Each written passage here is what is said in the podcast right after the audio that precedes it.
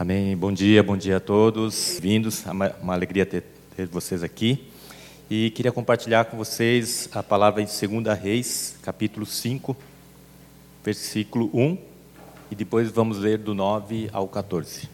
Vamos ler só o versículo 1, depois do 9 ao 14. 2 Reis, capítulo 5, versículo 1.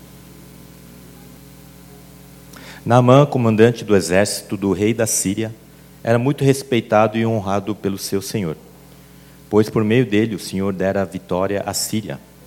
Mas esse grande guerreiro ficou leproso. Vamos pular para o 9. Então Naamã foi com seus cavalos e carros e parou à porta da casa de Eliseu. Eliseu enviou um mensageiro para lhe dizer: Vá e lave-se sete vezes no rio Jordão. Sua pele será restaurada e você ficará purificado. Mas Naamã ficou indignado e saiu dizendo: Eu estava certo de que ele sairia para receber-me e invocaria em pé o nome do Senhor, o seu Deus. Moveria a mão sobre o lugar afetado e me curaria da lepra. Não são os rios de Abana e Farfar e Damasco melhores do que todas as águas de Israel? Será que não poderia lavar-me neles e ser purificado? E foi embora dali furioso. Mas os seus servos lhe disseram: Meu pai, se o profeta lhe tivesse pedido alguma coisa difícil, o senhor não faria? Quanto mais quando ele apenas lhe disse: Se lave, e será purificado. Assim ele desceu ao Jordão, mergulhou sete vezes conforme a ordem do homem de Deus e foi purificado. Sua pele tornou-se como de uma criança. Vamos orar mais uma vez.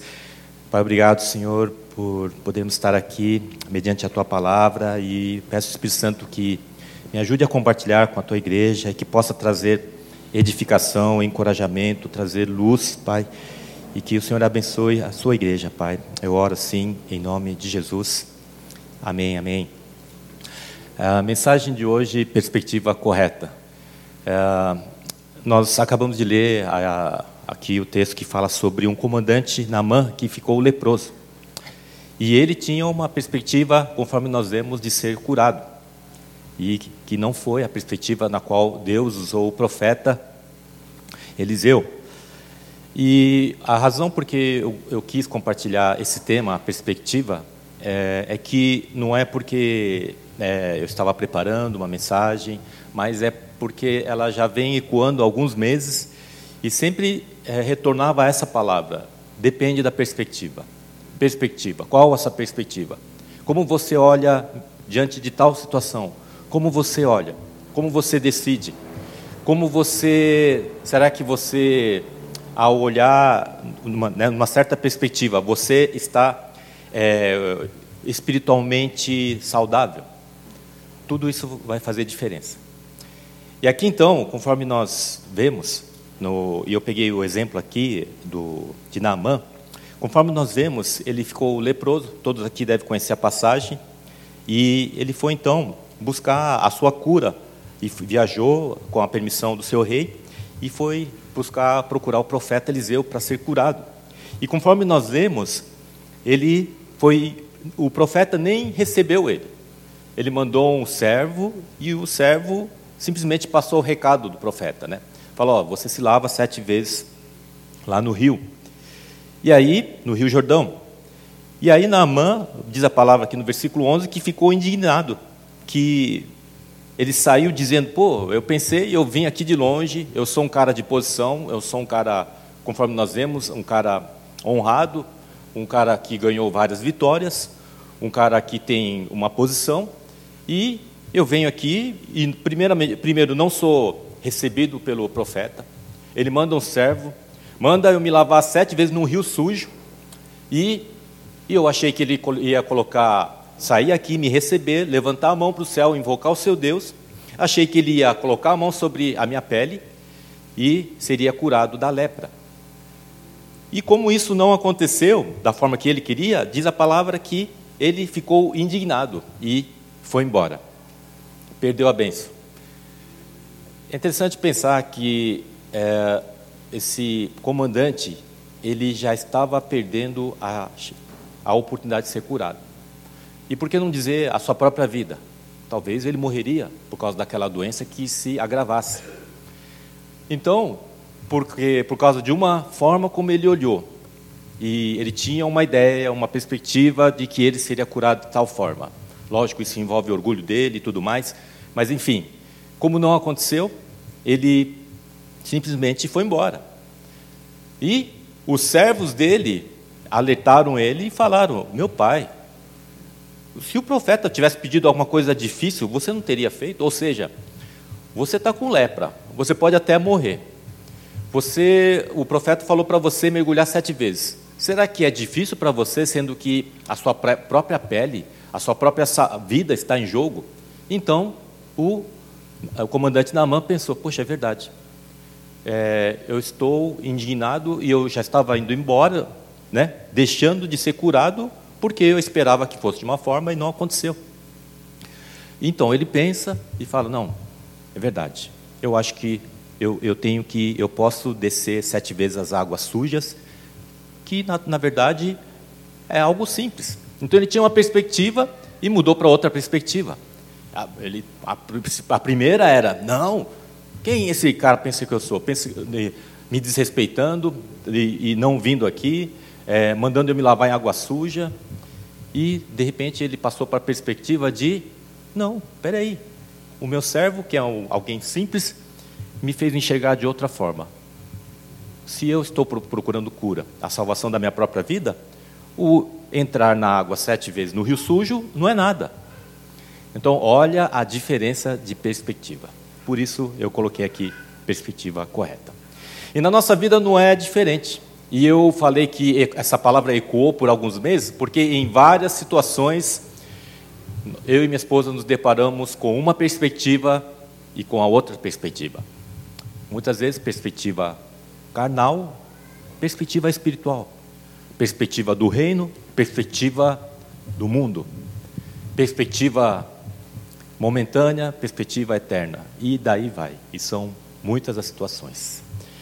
E diante de, da, dependendo da perspectiva que você tem, você pode tomar decisões erradas. E o comandante tomou uma decisão errada. Ele estava indo embora, mas que bom que o servo lhe alertou. Então, pensando tudo isso na perspectiva, eu quis pegar como exemplo quatro áreas que talvez nós mais passamos em nosso dia a dia. São elas áreas das finanças, a vida espiritual, eu coloquei barra, acrescentei silêncio de Deus. É, terceiro, vida profissional, propósito de vida, futuro.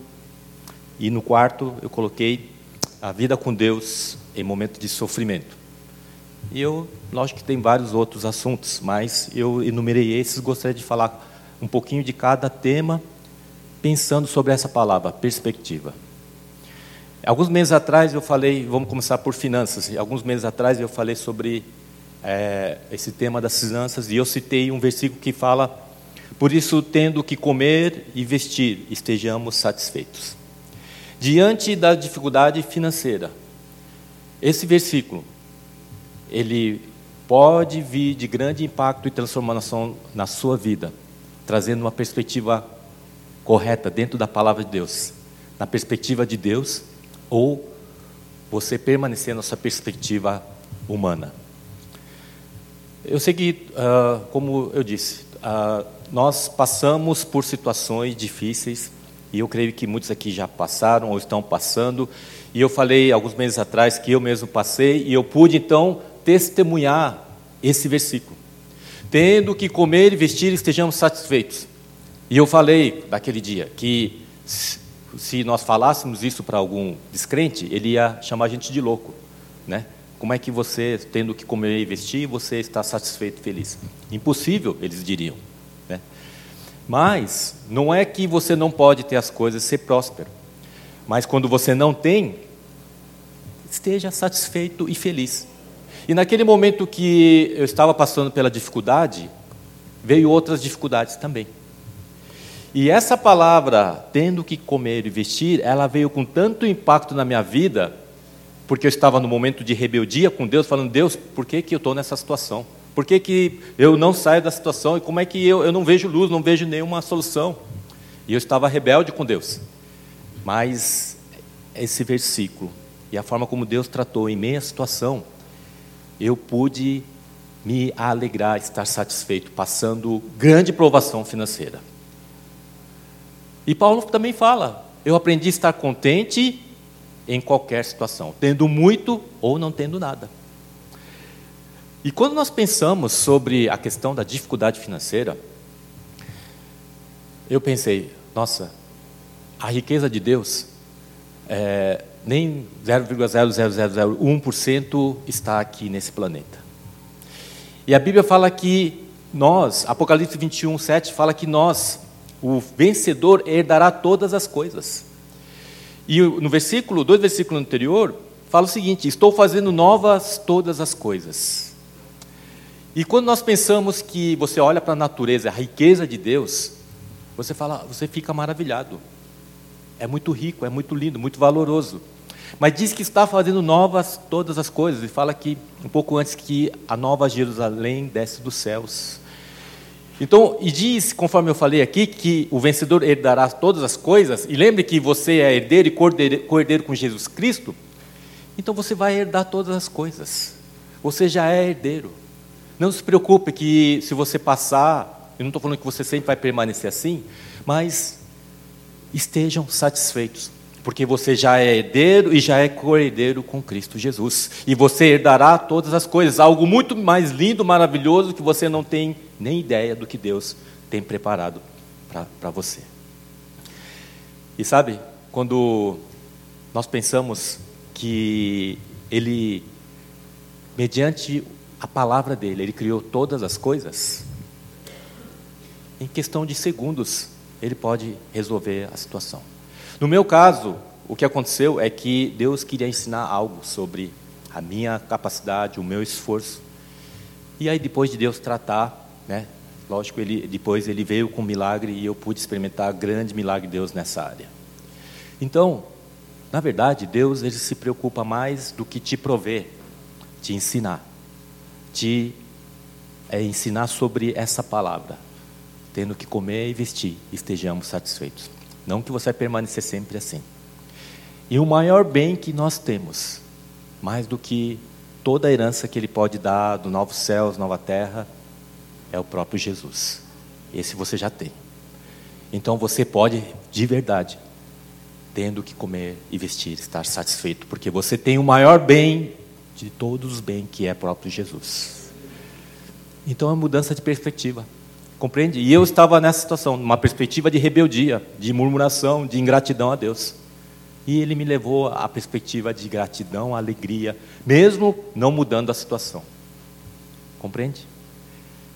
Segundo, vida espiritual, silêncio de Deus.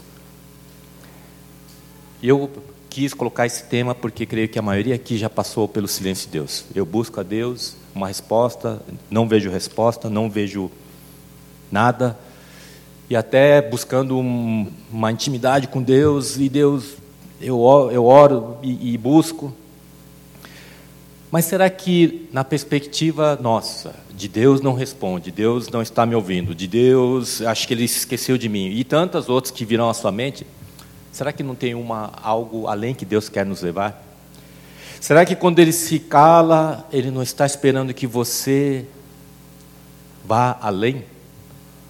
Porque buscar ele por dois, três minutos e falar, é, não sinto nada mesmo, então vou assistir as mídias, ver as mídias sociais. É, nada contra, também vejo. Mas é uma perspectiva.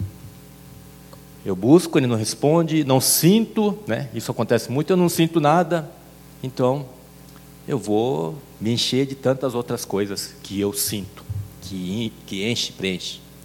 E será que o próprio silêncio de Deus não está nos convidando a ir mais além? Já que nós respondemos ao nosso chamado, já que nós queremos nos engajar com algo maior, nós vamos precisar depender mais dele. Uma comunhão rasa não vai sustentar. E eu quis, eu já li aqui uns, alguns anos atrás um trecho da pregação de Charles Spurgeon que fala sobre justamente o silêncio de Deus. E ele cita o livro de Jó. Ele menciona como se Jó e, e, e, o cristão que, e o crente que realmente não se contenta se Deus não responde e ele comenta dizendo, querendo dizer que nós devemos ir além, ele, eu queria ler esse trecho daqueles que muitas vezes estão no silêncio de Deus ou acham que Deus você busca e, e não encontra. Ele diz aqui, vou ler. Você pode ser tão querido ao coração do próprio Jesus Cristo e, no entanto, momentaneamente ser abandonado por Ele. Assim, Ele pode esconder-se de você. Mas, nessas, nessas ocasiões, o desejo da alma do crente aumenta em intensidade devido à luz de Deus ter sido retirada. Ao invés de dizer orgulhosamente, bem, ele me deixou, então terei que passar sem ele. Não, você diz, eu não posso, eu não vou ter a sua confortadora presença, devo lutar da melhor forma possível. A alma exclama: Não, é a minha própria vida, preciso ter o meu Deus. Pereço-me, atolo-me em profundo lamaçal. Onde senão pode estar em pé a não ser no braço de Deus? A alma agraciada se empenha com zelo redobrado para encontrar a Deus. E envia ao céu seus gemidos, súplicas, soluços, suspiros com mais frequência e mais fervor.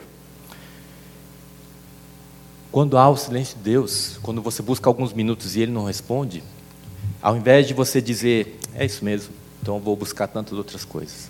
Talvez seja um convite de Deus falando assim, como eu acabei de ler. A alma, ela não diz, ah, então terei que passar sem Deus. Ela busca uma intensidade redobrada devido à luz de Deus ter retirada. E ela vai buscar, ela se empenha com zelo redobrado para buscar a Deus. Irmãos, e eu posso falar por experiência própria, que muitas vezes você precisa romper. Deus espera que você vá além. E pra, uma vez que você rompe, parece que as coisas ficam mais é, com mais acesso à presença. E, e, uma impressão que eu também já tive é, por acaso Deus é, é como se fosse um servo meu para dizer em cinco minutos ele tem que se manifestar. Só da gente pensar, lá no fundo, tiver alguma intenção de que tem que ser da minha forma, ou do jeito fácil, ou de uma forma já formatada. Aí você vai ver que Deus realmente vai permanecer em silêncio para quebrar o nosso orgulho, para dizer agora você vai aprender a buscar mais a mim a você morrer mais para si mesmo, a entender que você depende de mim e eu vou me permanecer em silêncio por mais tempo para ver até onde você pode ir e você deve ir. E por isso, a perspectiva do silêncio de Deus pode ser diferente do que nós pensamos. De, ah, Deus me abandonou. Ah, será que eu pequei? Nada disso. Pode ser que Deus mesmo está querendo te levar mais profundo. Então, olhe para uma perspectiva correta. E isso vai te ajudar. Terceiro, é vida profissional, ou propósito, ou sonhos, e tudo isso envolve. É, estava conversando com minha esposa e estávamos comentando que algo nos preocupa, que jovens, e não, não é só, somente sobre jovens, mas que jovens hoje estão trabalhando por trabalhar, estão estudando por estudar, tentando pagar as contas, tentando sobreviver e estão desanimados, estão sem perspectiva, sem sonho e alguns até meio bem tristes nesse sentido. E eu fico e veio uma tristeza e um pensamento. Mas será que é a perspectiva correta? Será que nós, aqueles que cremos que a luz de Cristo um dia veio a nós, e nós somos luz para esse mundo, Será que nós nos contentaremos de apenas viver por viver e deixa a vida me levar? Eu creio que não. Isso não importa a idade. O exemplo que eu dei foi de jovens.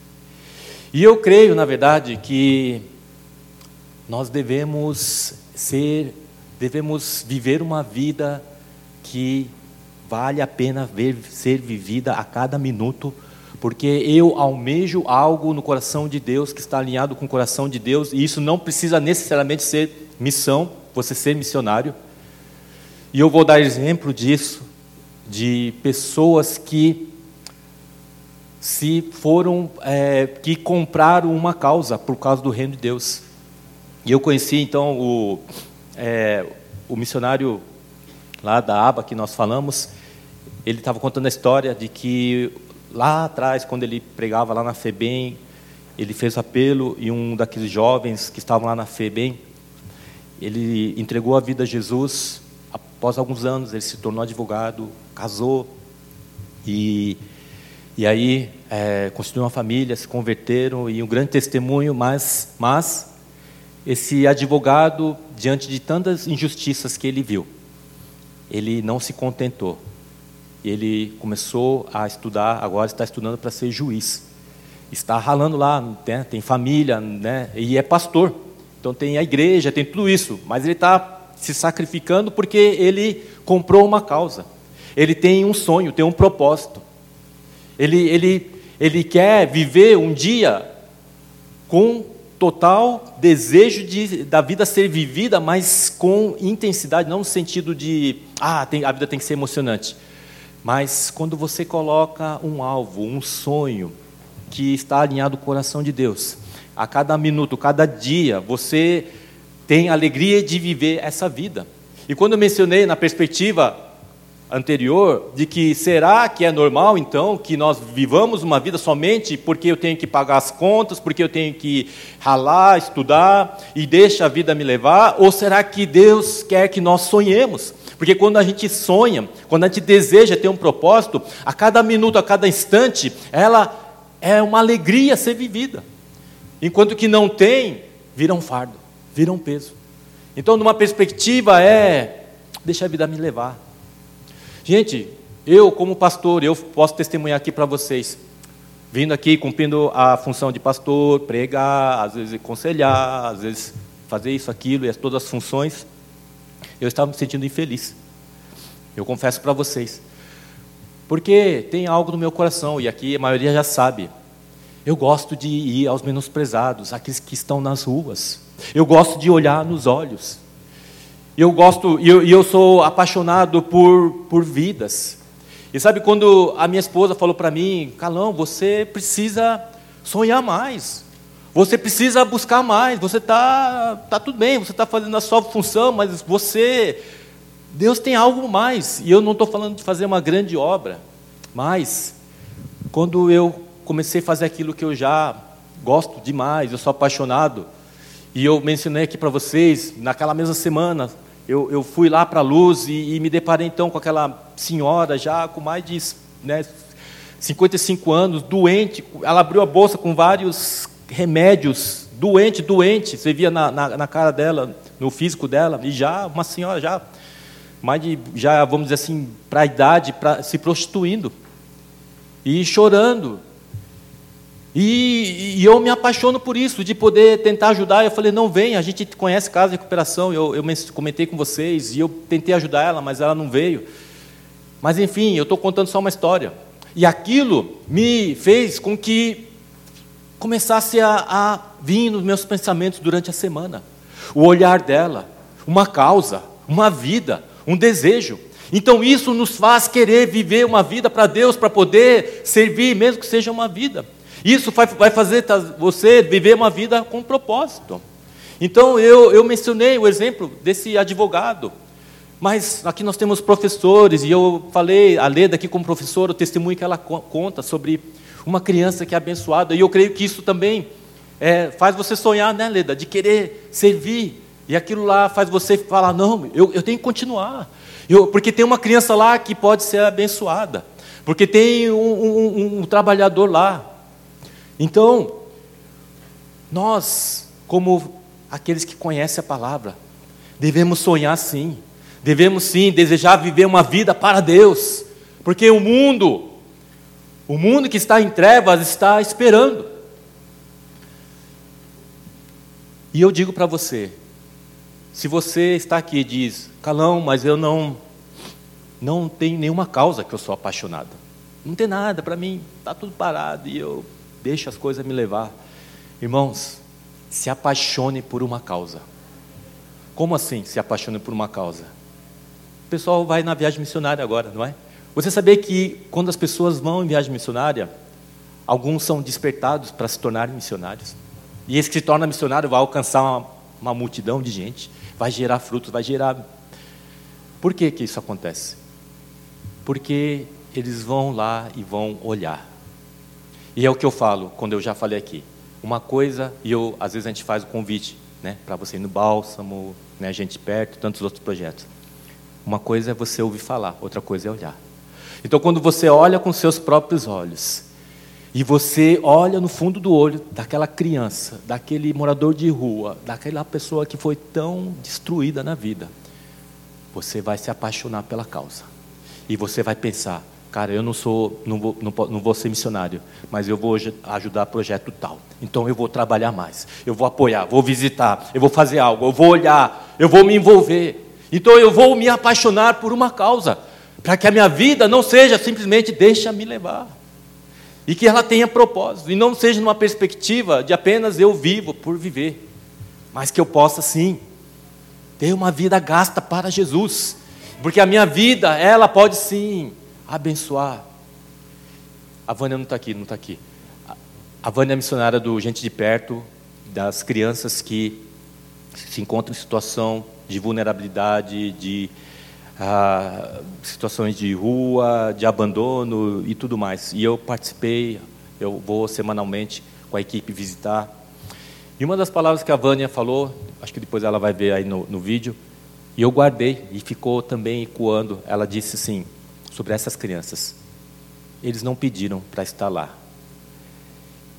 E quando eu ouvi, eu ouvi um pouco do trabalho dela, falei, sabe, eu, eu amo os perdidos, amo falar para os moradores de rua, mas eu também quero me apaixonar por essa causa das crianças. Gente, não foi diferente. Eu tenho ido semana após semana.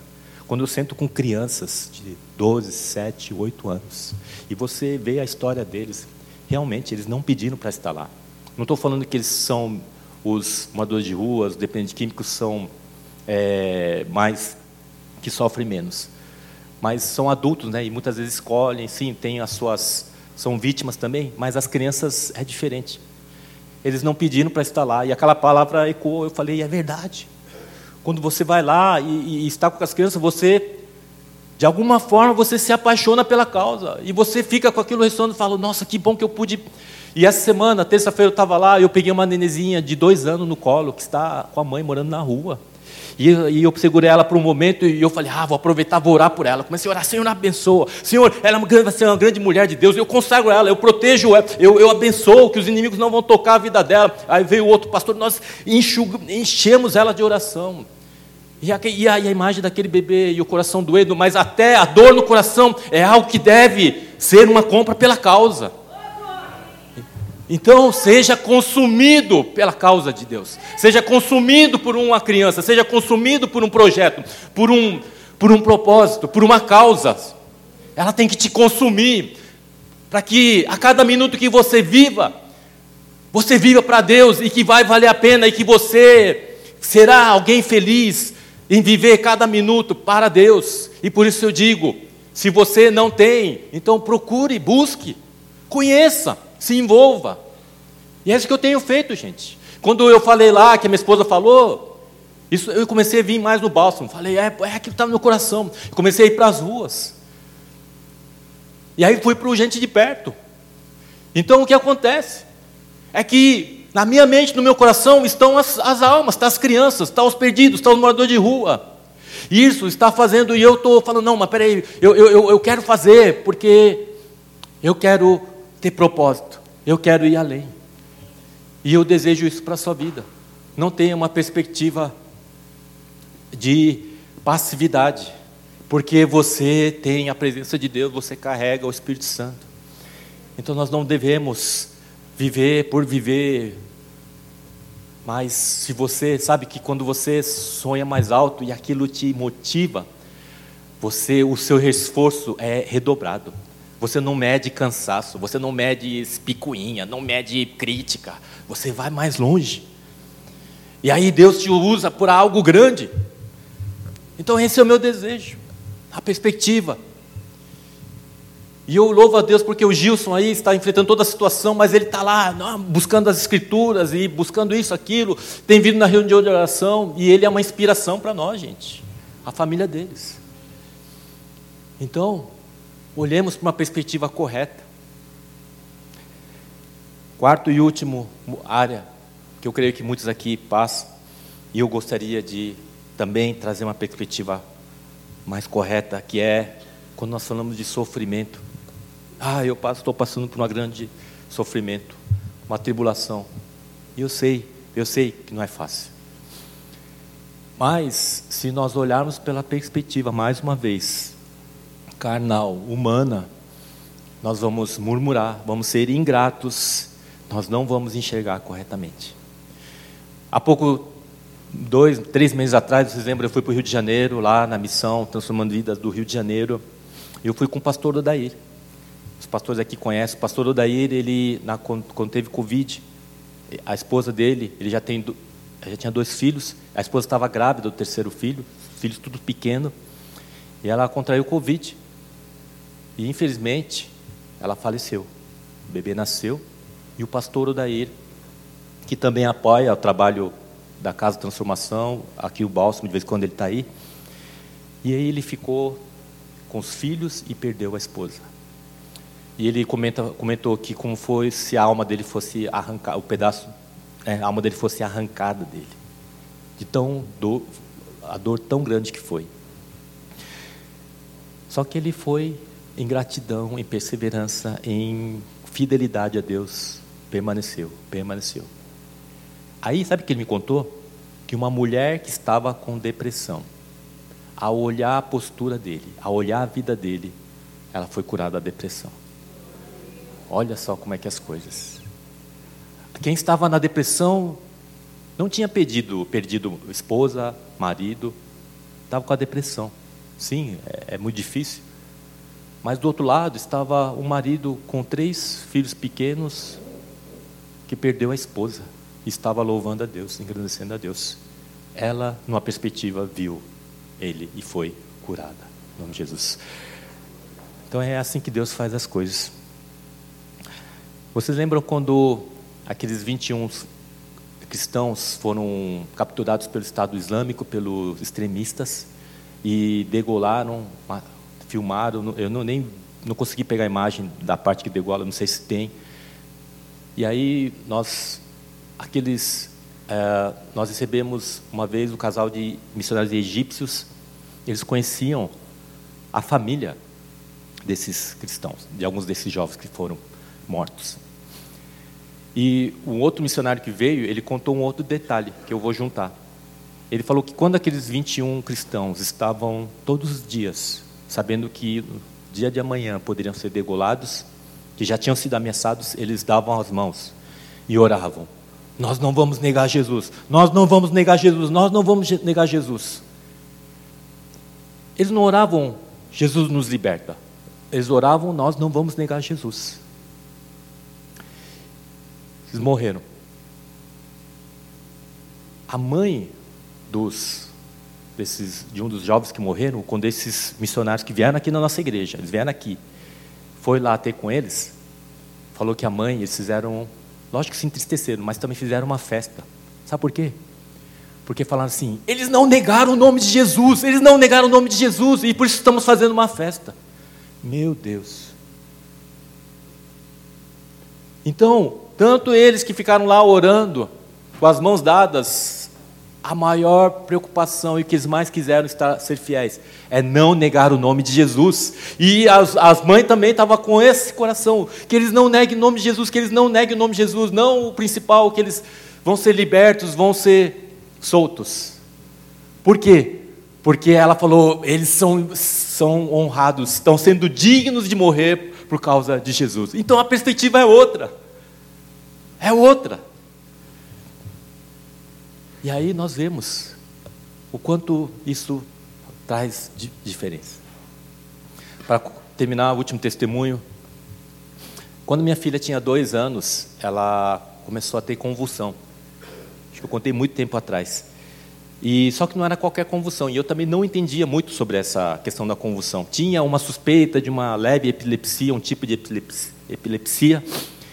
Mas enfim, ela começou a ter convulsão e era uma convulsão que dava que ela não respirava.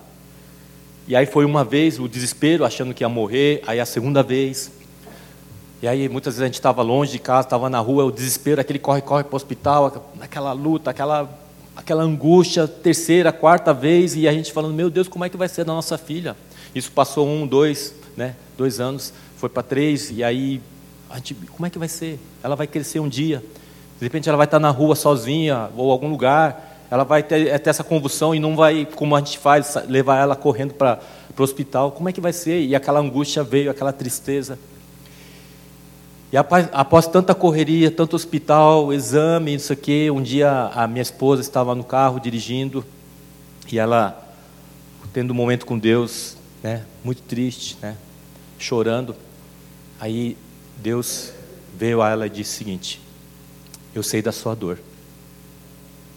Antes de ela ser a sua filha, ela é minha filha. Eu te dei o dom da maternidade. Aquilo lá foi como bálsamo no coração dela ela passou aquela coisa angustiante que ela estava, aquele sofrimento. E aí, dia após dia, nós conseguimos ir superando. E aí, passado alguns anos, a Deus, ela nunca mais, depois de sete, oito anos, ela nunca mais teve. Foi, graças a Deus, não teve mais nada. Mas Deus falou: Você está desesperada? Vocês estão desesperados, falando: Minha filha, minha filha. Antes dela ser sua filha, é minha filha. E se eu levar, eu sei o que eu estou fazendo. É isso que Deus ministrou. Então, olhemos para a perspectiva de Deus. Sabe, talvez alguns aqui já disseram, como eu disse, né? Ah, eu estou passando dificuldade financeira.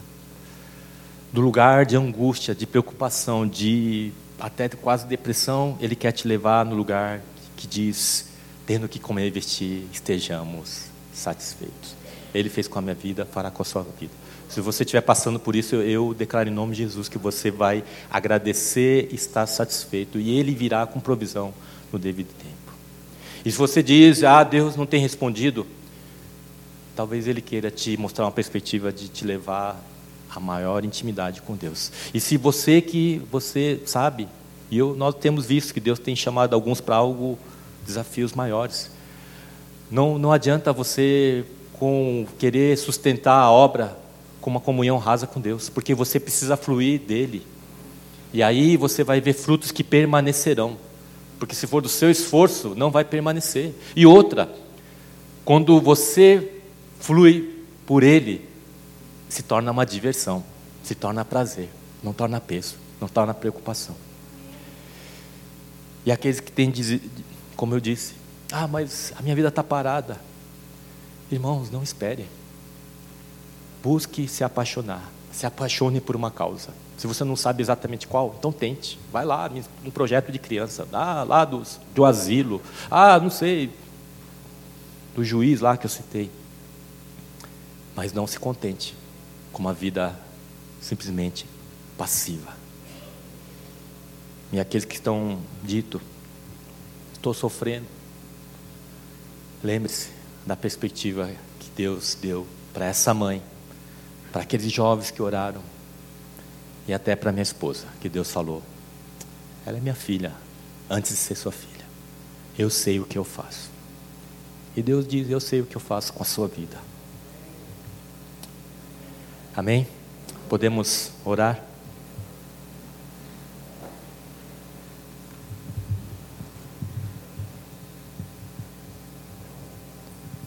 Pai, obrigado, Senhor, pela tua palavra. Nos ajuda a enxergar corretamente, ó Deus. E, Senhor, que nós não tomemos nenhuma decisão precipitada, Senhor. E, mesmo que seja por breves segundos, nós possamos pensar: será que isso é correto? Será que eu estou espiritualmente bem para olhar por essa perspectiva? Será que eu não estou frio? Será que eu não estou sendo carnal? E parar e tentarmos ouvir o Espírito, buscar do Senhor e ter a perspectiva correta, Pai.